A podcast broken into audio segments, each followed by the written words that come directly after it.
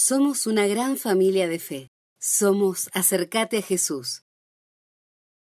Vamos a compartir la palabra de Dios que está en el libro de Josué, capítulo 6, versículo 1 al 11 y versículo 20. Ustedes van a poder seguir la lectura en la pantalla. Está en, en nueva traducción viviente. Bueno, quiero preguntar a ver que levante la mano quién ha tenido alguna dificultad en esta semana. A ver. Muy bien, bueno, yo también. bueno, cuando el Señor trae una palabra es para hablarnos sobre lo que vivimos, sobre nuestras vivencias, hablar a nuestros corazones, hablar a nuestras vidas, para que la palabra tome, ¿no es cierto?, control en nuestras situaciones, la podamos aplicar. Y verdaderamente en este capítulo 6 de Josué, el pueblo de Israel estaba frente al desafío de que ahora Josué comenzaba a liderarlos y Dios le había dicho que era Josué aquel que iba a, tomar y a repartir la tierra al pueblo. Y el primer desafío que tienen es conquistar la ciudad de Jericó, lo cual, digamos, como que comenzamos con, como con una dificultad muy grande. Porque esta ciudad de Jericó tenía algunas características que, que le hacían que todos los que estaban en aquel tiempo a sus alrededores le tengan temor. Era una ciudad muy fuertemente amurallada. Era un lugar que prácticamente todos en el lugar pensaban que era una fortaleza invencible, inderribable, y que tenían todos los recursos y los armamentos y que no había ejército que pudiera hacerle frente. Y los israelitas venían de estar 40 años en el desierto, no tenían posesiones, no tenían tierras, andaban nómades y prácticamente tenían lo que llevaban puesto. Es decir, que no contaban con recursos, ni con fuerzas, ni con armas. Había un montón de cosas que no tenían. Había un montón de cosas que les faltaban, tal vez técnicas, tal vez instrucción tal vez fuerzas, tal vez recursos, pero había algo que tenían, que eran diferentes, los hacía completamente diferente a los otros pueblos, y era que ellos tenían a Dios. Y cuando Dios está de nuestro lado, no hay nada que pueda oponerse, amén. ¿Y cuántos, como los israelitas, hoy tenemos a Dios en nuestro corazón aquí? ¿Y cuántos sabemos que Dios además está de nuestro lado? Entonces no hay fortaleza, no hay situación, no hay dificultad que tenga que tomar el control en nuestra vida para hacernos amedrentar, angustiar, entrar en temor, en duda, en desconfianza, porque el Señor está con nosotros. Dice Josué capítulo 6 y dice la caída de Jericó, versículo 1 al 11. Ahora bien, las puertas de Jericó estaban bien cerradas porque la gente tenía miedo de los israelitas. A nadie se le permitía entrar ni salir. Pero el Señor le dijo a Josué, te he entregado Jericó a su rey y a todos sus guerreros fuertes. Tú y tus hombres de guerra marcharán alrededor de la ciudad una vez al día durante seis días. Siete sacerdotes caminarán delante del arca cada uno llevará un cuerno de carnero. El séptimo día marcharán alrededor de la ciudad siete veces mientras los sacerdotes tocan los cuernos. Cuando oigas a los sacerdotes dar un toque prolongado con los cuernos de carnero, haz que todo el pueblo grite lo más fuerte que pueda. Entonces los muros de la ciudad se derrumbarán y el pueblo irá directo a atacar la ciudad. Entonces Josué reunió a los sacerdotes y les dijo, tomen el arca del pacto del Señor y asignen a siete sacerdotes para que caminen delante de ella, cada uno con un cuerno de carnero. Después dio estas órdenes al pueblo, marchen alrededor de la ciudad, los hombres armados irán al frente, delante del arca del Señor. Después de que Josué le habló al pueblo, los siete sacerdotes con los cuernos de carnero comenzaron a marchar en la presencia del Señor sonando los cuernos mientras marchaban y el arca del pacto del Señor los seguía. Algunos de los hombres armados marchaban delante de los sacerdotes que llevaban los cuernos y otros iban detrás del arca mientras los sacerdotes seguían sonando los cuernos. No griten, ni siquiera hablen, ordenó Josué que no salga ni una sola palabra de ninguno de ustedes hasta que yo les diga que griten. Entonces griten. Así que ese día llevaron el arca del Señor alrededor de la ciudad solo una vez y luego todos regresaron para pasar la noche en el campamento. Luego, el versículo 20 dice, Dice, cuando el pueblo oyó el sonido de los cuernos de carnero, gritó con todas sus fuerzas. De repente, los muros de Jericó se derrumbaron y los israelitas fueron directo al ataque de la ciudad y la tomaron, la sitiaron y la conquistaron por completo. ¿Saben? La ciudad de Jericó, voy a contarles un poco lo que estaba pasando en la historia, Seguramente muchos tal vez ya hemos oído hablar acerca de, la conquista de Jericó, pero la ciudad de Jericó había sido construida muchísimos años antes de que naciera Josué. Ya era una ciudad fortalecida y amurallada. Era una de las ciudades, de hecho, más antiguas del mundo. En algunas partes tenía muros fortificados y o sea, los muros que rodeaban y protegían una ciudad en aquel tiempo eran lo que hablaba de cuán esa ciudad estaba fortalecida, protegida, de si tenía ejército o no, si realmente era una ciudad que cualquiera venía, podía venir a abordarla y conquistarla y saquearla. Pero el caso de Jericó era el caso de una ciudad que en otra versión de la Biblia dice Jericó estaba cerrada, bien cerrada, porque era una ciudad tan, gran, tan fuertemente amurallada que parecía completamente impenetrable. Parecía que no había quien pudiera derribar las murallas que rodeaban esa ciudad. Era el pueblo, un pueblo enemigo de Dios. Y era un pueblo y una ciudad que Dios le había mandado a los israelitas que tenían que tomar, que la tenían que conquistar y la tenían que ¿no es cierto?, hacer eh, eh, eh, desaparecer a todos sus habitantes y a todas sus cosas. Después vamos a ver por qué, pero realmente era el primer paso que tenían que dar y no se presentaba nada fácil. La dificultad era bastante grande. Los guerreros de Jericó eran hombres fieros, entrenados en la guerra y estrategas en las batallas. Las murallas que rodeaban la ciudad de Jericó eran unas murallas que medían siete metros y medio de alto. Imagínate vos qué altas que eran esas murallas. Y siete metros de ancho, es decir, eran bien sólidas, bien anchas y nadie que pudiera levantarse con armamentos o con una... ¿Cuántos conocen la masa? ¿No? La herramienta, que es una masa, no el martillo, sino la, la que usamos cuando tenemos que romper algo bien grande, bien fuerte. A ver, ¿conocen la masa o no?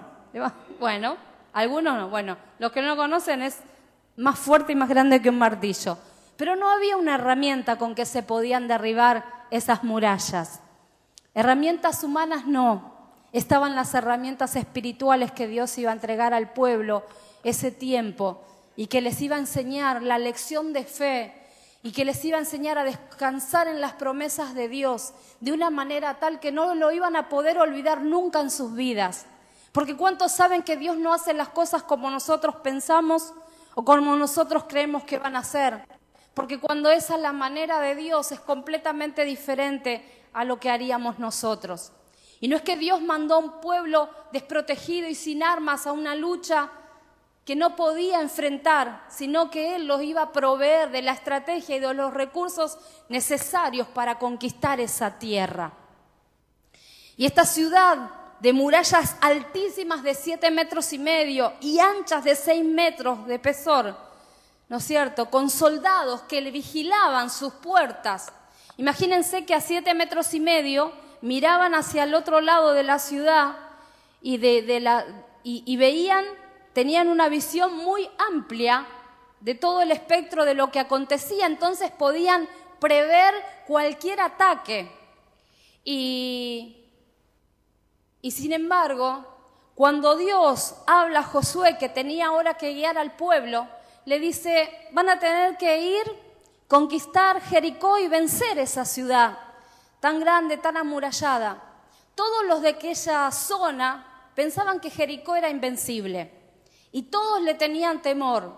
Y además de eso, todos los pueblos, cuando Jericó tenía algún problema, todas las ciudades le venían a ayudar, porque les convenía estar bien con los de Jericó, para recibir protección en algún momento de dificultad o de guerra. Así que tenía además a todos los aliados de la época a su favor. Es decir, que si lo mirábamos con vista humana, si lo mirábamos humanamente, era muy complicado conquistar aquella ciudad para el pueblo de Dios, que realmente no tenía los recursos. Y sin embargo, Dios los envía. Y Dios le da una estrategia militar un tanto extraña, como hace Dios las cosas a su manera, y les dice, ustedes van a tener que ir con el arca delante, del arca del pacto delante, los sacerdotes tocando detrás los cuernos. Los cuernos que se tocaban eran como las trompetas de ahora, pero los cuernos eran las trompetas de aquella época. Hombres de guerra armados iban a tener que ir también delante de los sacerdotes. Y siete días iban a tener que dar vuelta alrededor de la ciudad. El primer día dar una vuelta y mientras caminen y mientras estén circulando alrededor de la ciudad, que nadie hable, que nadie diga una palabra, no compartan, no digan, no se hablen con el que está al lado, sino solamente guarden silencio. Así lo tenían que hacer una vez, el primer día, lo mismo el segundo día, el tercer día, el cuarto día, el quinto y el sexto día, hasta que llegado el séptimo día no era una sola vuelta, que tenían que dar, sino siete vueltas a la ciudad. Y al dar siete vueltas, Dios le dijo a Josué, cuando escuches que los cuernos suenan más prolongadamente, entonces da la orden para que el pueblo grite lo más fuerte que pueda. Y esas murallas de siete metros y medio de alto por seis metros de ancho van a caer porque yo les voy a entregar la ciudad en sus manos. Así que le tocaba al pueblo de Israel, en esta extraña estrategia de guerra, creerle a Dios, porque no tenían otra forma de conquistar esa ciudad que no sea a través de la fe y de creer que en esa estrategia espiritual que Dios les había mandado, ellos solamente tenían que escuchar la voz de Dios obedecer y descansar en la promesa de que Dios se la iba a entregar, porque todavía no la tenían. Entonces hicieron caso ellos a la voz de Dios y comenzaron a transitar el primer día, el segundo, el tercero y así cada día. Y la palabra de Dios se cumplió. Y fue tremendo porque saben que Jericó significa luna, porque los habitantes de Jericó adoraban a la luna y creían que, que la luna les iba a ayudar y creían que habían levantado esas murallas tan altas gracias a la luna, gracias a un ídolo que adoraban. Sin embargo, se había levantado también el argumento entre toda la gente que decía, Jericó es invencible, Jericó nadie la puede tocar, a Jericó nadie se le puede enfrentar. ¿Qué piensan estos israelitas que van a poder conquistarla si no tienen nada? Sin embargo, cuando Dios intervino en la situación, provocó que al solo grito de guerra del pueblo las murallas se cayeran por completo.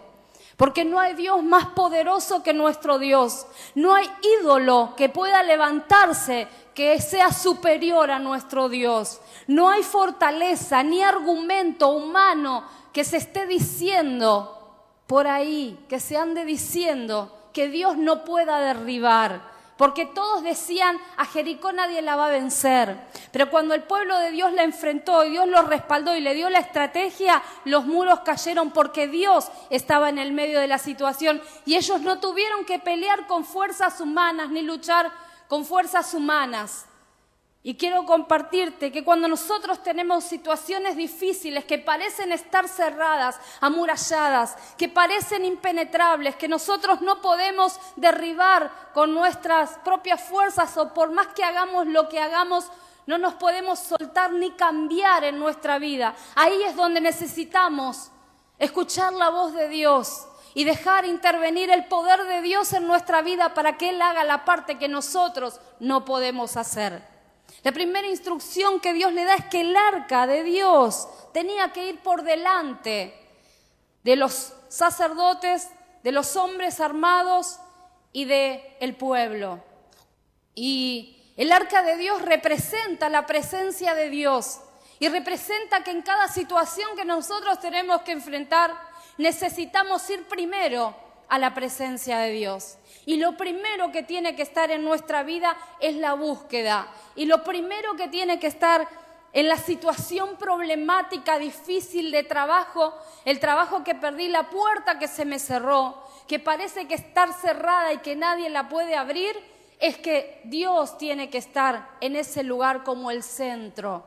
Dios tiene que entronarse y tiene que ir por delante. No puede ir con fuerzas humanas, si ellos iban a pensar en sus recursos humanos, entonces no iban a poder enfrentar la situación. Pero Dios, como les dio a ellos en aquel momento, te va a dar la estrategia y las armas para la victoria. La estrategia espiritual de oración, de búsqueda, de ayuno, la forma en que tenés que hablar, que responder el momento en el que tenés que guardar silencio y el momento en el que tenés que hablar. El momento en que tenés que pararte en Dios y pegar el grito de guerra y hacer retroceder al enemigo en tu vida, en tu casa o en tu familia. Cuando se hayan levantado esas murallas que parecieran infranqueables, murallas espirituales, argumentos que no representan la verdad de Dios en nuestra vida, nosotros necesitamos derribarlo a través del poder de Dios. Y es Dios mismo el que nos va a dar la victoria y es Dios mismo el que nos va a proveer de la estrategia. Eran el pueblo de Jericó era un pueblo experimentado y era un pueblo estratega, guerreros de muchos años pero todo lo que el conocimiento humano y la experiencia que ellos tenían no les sirvió de nada cuando Dios se puso en medio y empezó a estar en la situación. Ningún pueblo les podía hacer frente, pero el pueblo de Israel, con lo puesto que tenía y las pocas armas que tenían, pudieron enfrentarse a aquella ciudad. Y aunque eran guerreros feroces y opusieron resistencia, Dios les dio la victoria y la conquistaron por completo, porque el arca iba por delante, porque tenían la presencia de Dios en la situación. Así que cuando las dificultades se levanten, no te angusties, no te amedrentes, no se turbe tu corazón. A veces seguimos queriendo luchar, y recién hablaba de la masa, ¿no? Imagínate, si el pueblo de Israel dijeron tenemos que derribar la muralla y agarraban la masa y le empezaban a dar a la muralla, no iban a lograr nada, porque era tan alta y tan gruesa que no se podía derribar con fuerzas humanas. Y muchas veces agarramos la masa en nuestra vida y le queremos dar a la situación con la masa. Pero ¿saben qué? Nos cansamos no logramos lo que esperamos. Nos turbamos, nos amedrentamos y lo primero que queremos hacer es desistir, dejar, abandonar, tirar la toalla. Pero Dios, si lo ponemos a Él primero, si Él va delante nuestro, no nos va a permitir abandonar, desistir, ni tirar la toalla. No nos va a dejar que nos quedemos a la mitad de camino. No nos va a dejar sin la estrategia espiritual. Y siete días tenían que esperar. Puede parecer poco, pero para lo que ellos estaban viviendo era mucho. Es que Dios tenía que grabar y sellar en su espíritu y hacerles recordar para siempre cómo Dios y dejarles claro cómo era con la fuerza de Dios y no con sus propias fuerzas que iban a ganar aquella batalla. Es que Dios estaba mostrándole que tenían que esperar, que tenían que escuchar la voz de Dios y obedecer y descansar en la promesa de, de la conquista de esa ciudad que todavía no la tenían, pero que ya la habían abrazado en lo espiritual por fe, porque en obediencia le creyeron a Dios y empezaron a hacer lo que Dios les indicaba. Entonces, abraza la situación desde el lugar espiritual cuando se levanta. Cuando se levanta la fortaleza, la muralla espiritual, la barrera que impide que puedas entrar. Esto se levanta muchas veces en nuestras familias, en nuestro trabajo, en los momentos de situaciones económicas difíciles. Y el enemigo va a querer que desistas. Me imagino a los atalayas de Jericó mirando lo que hacía el pueblo dando las vueltas y pensaría, pero ¿qué se creen? ¿Qué quieren lograr? ¿Qué van a hacer? Porque así piensa el enemigo de nosotros. Sin embargo, Dios ya apostó, ya nos compró por un alto precio porque pensó que valíamos la pena.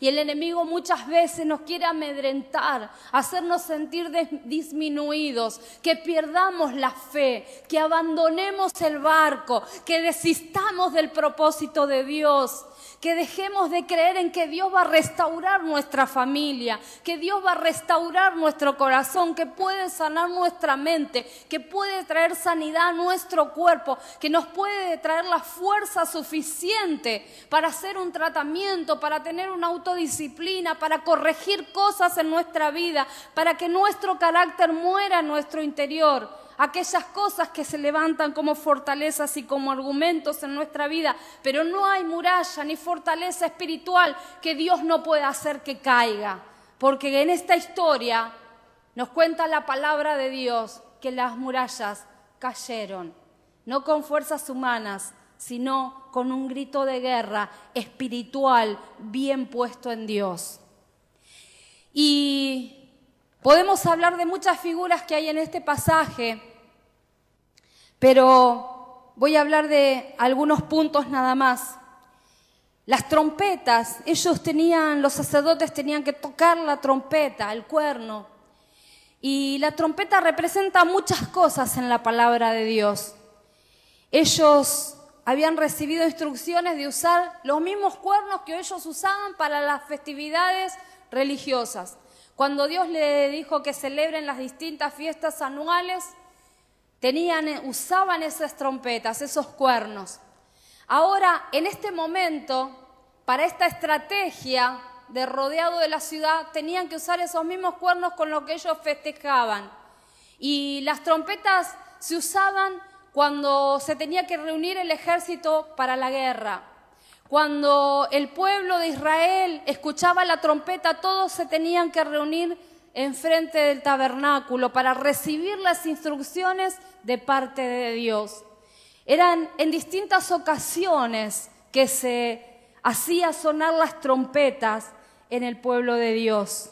Y Dios estaba diciendo, ustedes usen las mismas que cuando celebran es que nosotros tenemos que hacer sonar la trompeta que representa la voz profética de Dios en nuestra vida cuando estamos celebrando, cuando las cosas nos salen bien, cuando el viento sopla a nuestro favor y estamos recibiendo las bendiciones que Dios nos entrega.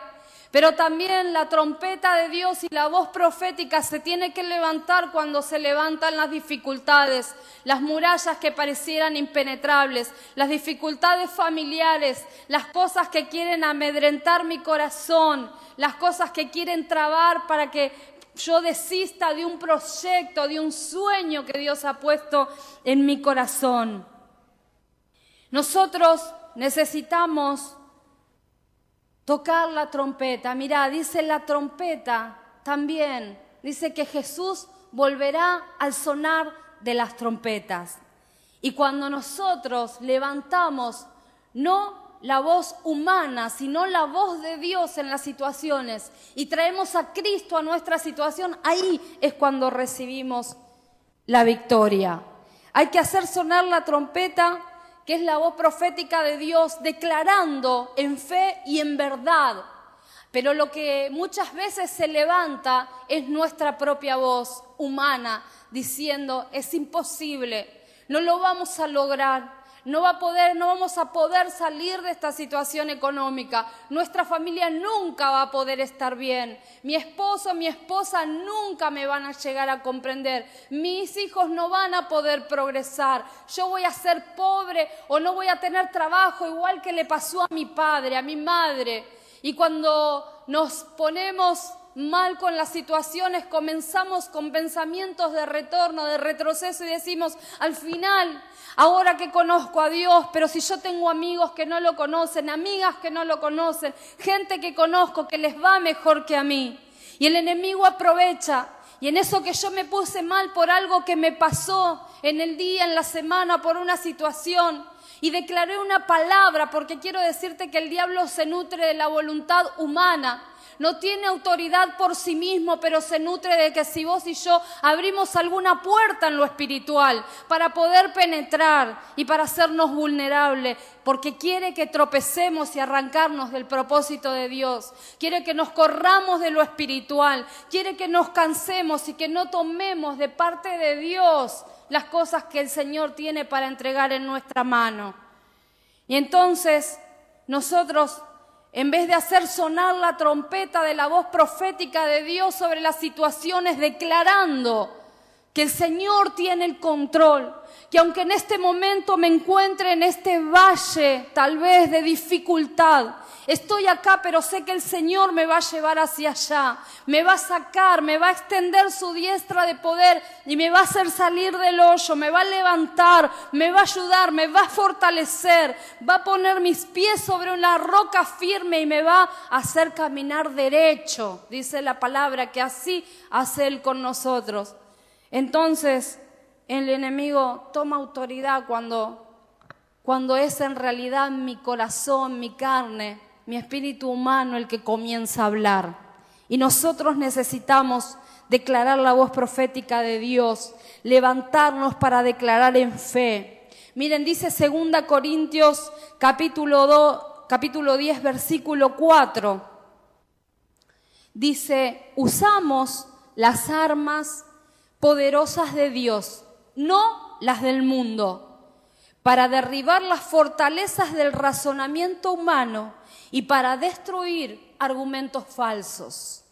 Es decir, usamos las armas poderosas de Dios, la oración, el ayuno, el clamor, la búsqueda de la presencia de Dios, por eso el arca tenía que ir adelante, por eso tenía que ir primero la presencia de Dios y después caminar por detrás el pueblo.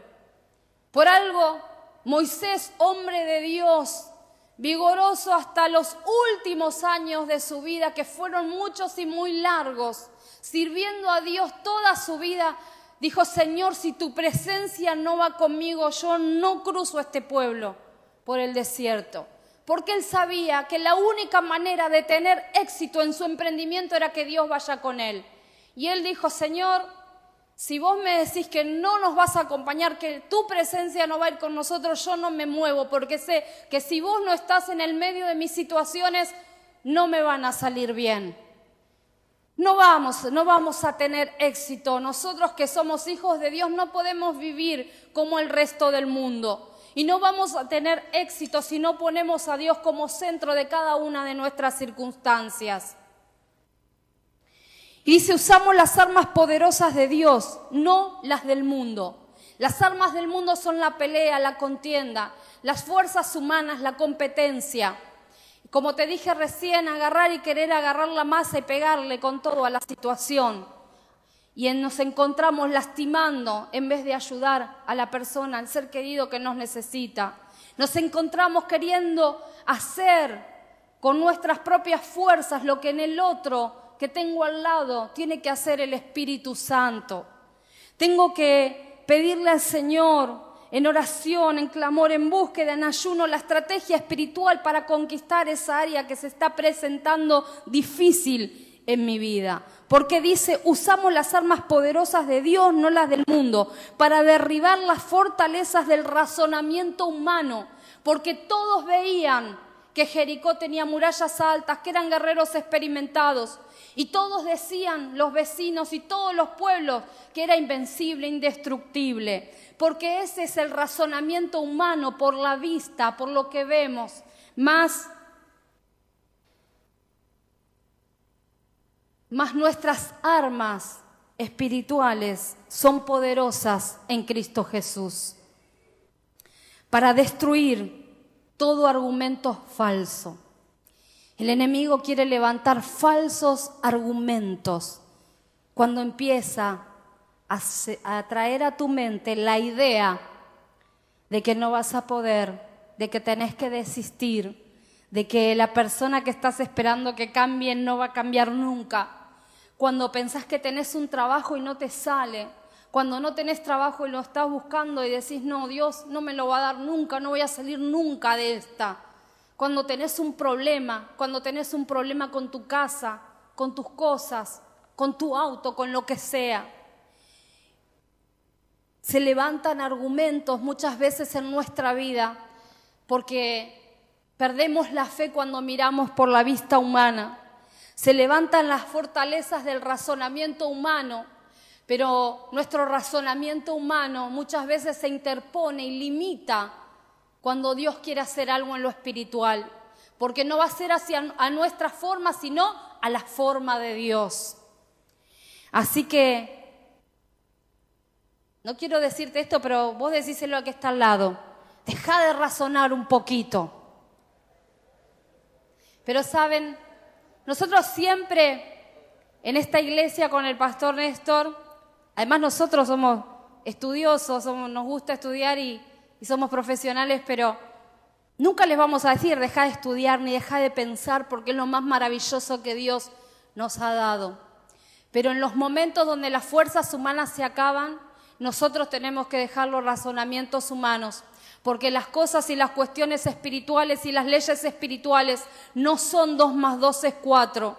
No es el del más rápido la carrera, el que gana la carrera. No es el más sabio el que adquiere la riqueza, es aquel que basa su vida en la roca, que se apoya en Cristo, que cree y persiste en fe, que no desiste, que le cree a Dios, que hace sonar la trompeta de la voz profética aunque la situación parezca completamente contraria, que no abre las puertas espirituales para que el enemigo se nutra y me robe y me haga perder años en el desierto, sino que le cree a Dios y provoca en lo espiritual que todos los argumentos falsos que el enemigo quiere traer se caigan. Todos creían que Jericó era indestructible, que sus dioses eran superiores aún a nuestro Dios y a cualquier Dios. Pero al destruirla, Dios demostró que Él es más poderoso que cualquier ídolo. Los que confían en Él van a, sabemos que Dios va a trabajar a nuestro favor. Y nosotros, hay muchas cosas que con fuerzas humanas no las podemos hacer, pero tenemos para ello el poder de Dios que se perfecciona en nuestras debilidades. Por eso el apóstol Pablo decía, no me voy a quejar de las debilidades que tengo, voy a tratar de que sean transformadas. Y la palabra decía, mi poder se perfecciona en tus debilidades. Porque donde yo no puedo, ahí es donde yo encuentro el, lugar de la necesidad de Dios para que Él se perfeccione en mí. No sé si hay algún área en la que sentís que no podés. A veces esa área se nos levanta como una muralla tan infranqueable. Decimos, no la voy a poder saltar, no la voy a poder derribar, no voy a poder con esto. Quiero decirte que tenemos el poder de Dios de nuestro lado. Aquella ciudad tenía que ser destruida por completo, porque era una ciudad completamente pecaminosa y eran idólatras. Y realmente Dios quería que el pueblo de Israel lleve una vida santa y una vida diferente a la del resto de los pueblos. Y el hecho de que la ciudad tenía que ser destruida por completo era para que ellos no se contaminen. Porque muchas veces en nuestra vida nosotros tenemos que dejar de lado las cosas que nos hacen tropezar, que nos hacen volver a nuestra vida del pasado, que nos tienden trampas para que pequemos, que nos quieren distorsionar o sacar el enfoque de estar en lo espiritual buscando de Dios. Ellos tenían que sacar todo, todas las personas y todas las cosas de aquel lugar para no contaminarse, porque Dios no quería que ellos tropiecen con las cosas de este mundo. Y es lo mismo que Dios quiere para nuestras vidas, que llevemos una vida recta, una vida santa. Y no vale solo con venir al culto dos horas, dos o tres veces por mes. Tiene que ver con una vida plena de consagración y de búsqueda de Dios. Entonces cuando nosotros nos apartamos para Él, el Señor dice, yo oré con ustedes mañana grandes cosas. Y podemos ver en nuestra vida manifestarse el poder de Dios, desde en lo más pequeñito hasta en lo más grande. Dios está aún en el mínimo detalle. Y quiero decirte que en los momentos y en los tiempos de espera hay algo que Dios te está enseñando. Hay algo que Dios está hablando en tu interior. ¿Por qué Dios no le dijo, peguen un grito de guerra y las murallas van a caer? Dios lo podía hacer, pero ellos iban a tener que esperar el proceso de dar las vueltas durante esos siete días, porque algo estaba plasmando Dios en su espíritu. Y nunca pensemos que Dios, si no nos dio algo, no nos entregó algo que estábamos esperando en nuestra vida, nuestra vida hubiese sido mejor que si Dios nos lo hubiera dado. Ni siquiera pienses a veces que las dificultades que hemos atravesado no van a servir para nada, porque en la Biblia dice que hasta lo malo a los hijos de Dios les sirve para bien. Y lo que Dios nos, nos da es para protegernos, como hacemos los papás con los hijos, que muchas veces le decimos que no a algo que ellos quieren porque le estamos protegiendo, porque esos no también representan el amor de Dios en nuestra vida, la protección y el cuidado. Y muchas veces levantamos nuestra voz para decir, no entiendo, Señor, ¿por qué no me das o qué estás haciendo? ¿Cuánto tengo que esperar? ¿Cuánto tiempo tengo que orar? Y tenemos que esperar y tenemos que orar hasta que el Señor abra los cielos, porque en un momento lo va a hacer. Hay cosas que nos parecen infranqueables, impenetrables, murallas que se levantan frente a las situaciones y a las cosas difíciles. Hay algo que vos y yo tenemos efectivamente que hacer. El pueblo tenía que dar las siete vueltas, escuchar la voz de Dios, obedecer y esperar. En ese momento no podían ponerse a murmurar, ni a criticar, ni a decir, ¿para qué Dios nos va a hacer hacer esto? ¿Vos te crees que dando siete vueltas? Imagínense si pensaban, empezaban a murmurar entre ellos. ¿Se te imaginás que si con siete vueltas se van a caer estas murallas, estamos todos locos? No entiendo qué estoy haciendo acá. Muchas veces pensamos, ¿qué estoy haciendo acá? Y sin embargo Dios nos está llevando en un camino insondable por sus caminos, enseñándonos un montón de cosas. Ellos no podían levantar la voz humana en ese tiempo, tenían que guardar silencio, tenían que callarse y no decir nada, porque tal vez se iban a pelear entre ellos, iban a empezar a decirse, no, es así, no es de esta manera, no, Dios no va a hacer esto, es una locura, mejor volvámonos al campamento, iban a querer volver hacia atrás, iban a hacer en su interior la crítica, la murmuración, la voz humana, pero ellos lo único que tenían que levantar era el sonido de la trompeta, la voz profética de Dios y en el momento en el que recibían la orden, pegar el grito de guerra. Entonces dice el versículo 20 que cuando gritaron las murallas se cayeron por completo. Y entonces la ciudad quedó completamente vulnerable y ellos entraron y la conquistaron por completo. Y aunque tal vez el enemigo les ofreció resistencia, Dios los ayudó y los fortaleció y les dio los recursos para vencer a aquel pueblo que le iba a abrir el paso para conquistar el siguiente nivel. Porque ellos no podían conquistar el resto de las tierras si primero no pasaban por Jericó. Quiero decirte que Dios trabaja en nuestra vida por proceso. Primero la primer conquista. Y una vez que te afirmaste y que pudiste ver la mano de Dios que te rescató, el Señor va a ir al segundo nivel y va a ir a la segunda conquista y así vas a ir tomando el territorio de la mano de Dios, apoderándote de la fe, empoderándote en el Espíritu, creyéndole a Dios a través de las experiencias de la vida, las buenas y las malas, porque en todo el Hijo de Dios puede aprender y ver, si ponemos su presencia en primer lugar, podemos ver, ¿no es cierto?, que el Señor está de nuestro lado, nos ayuda y el Señor nos acompaña. Así que quiero invitarte a que puedas ponerte de pie, invitar a los músicos en esta tarde. Y vamos a orar juntos porque ahora voy a declarar algunas cosas de parte de Dios sobre nuestras vidas. Y vamos a adorar. Y yo no sé cuál será tu Jericó. No sé, tu problema, tu dificultad, tu ciudad amurallada. ¿Cuál es aquello que tenés que enfrentar y tal vez sientas que no tenés ni las fuerzas, ni la capacidad, ni los recursos? Yo sé cuál es la mía, mi Jericó, pero vos sabés cuál es la tuya. Lo que estás esperando, lo que estás clamando.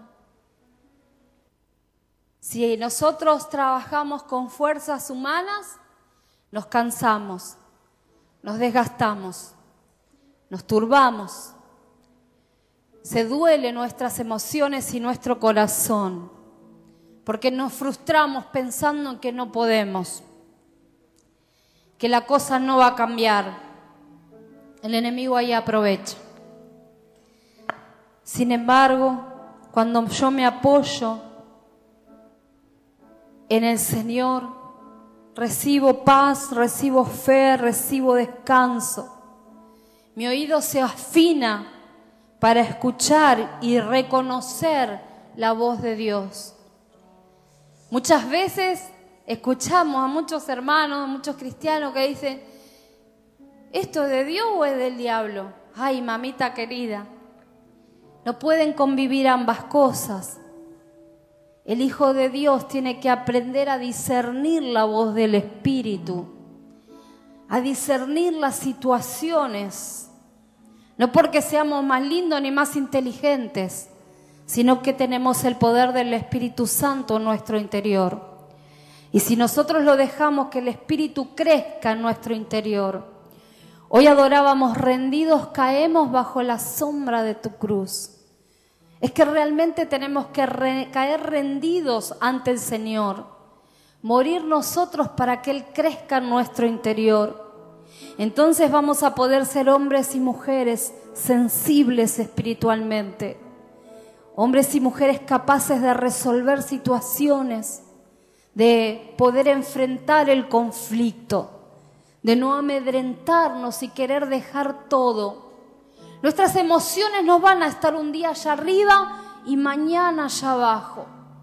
Hoy me siento con toda la fuerza y mañana me siento el peor trapo por allá abajo.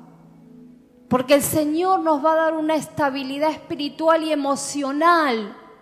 Nos va a anclar en la roca que es Cristo y nos va a traer una dirección clara y correcta de lo que tenemos que hacer y hacia dónde tenemos que ir y hasta dónde, hasta dónde podemos hacer con nuestras fuerzas humanas y dónde tiene que comenzar a actuar en nuestra vida el poder de Dios. Oh Señor, tenemos que tener fe y confiar en las promesas de Dios. Ellos todavía no tenían la ciudad ni las tierras. Hasta ahí eran un pueblo nómade, tenían lo, lo que llevaban puesto y nada más. Pero abrazaron en, en lo espiritual aquella ciudad y la recorrieron como poseyéndola, como conquistándola. Primero en lo espiritual y Dios después se la entregó en lo natural. Porque creyeron a Dios, dice en Hebreos capítulo 7. Los israelitas creyeron a Dios y entonces las murallas de Jericó se derrumbaron.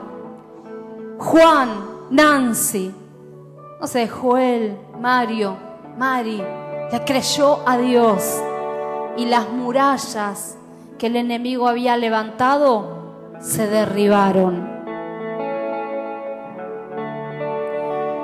Dios es poderoso para derribar toda muralla y toda fortaleza que se levanta en nuestra vida. Confía en Él. No confíes en tus propias fuerzas ni en tu parecer humano. Confía en el Señor. Escucha su voz y obedece para poder conquistar en tu vida.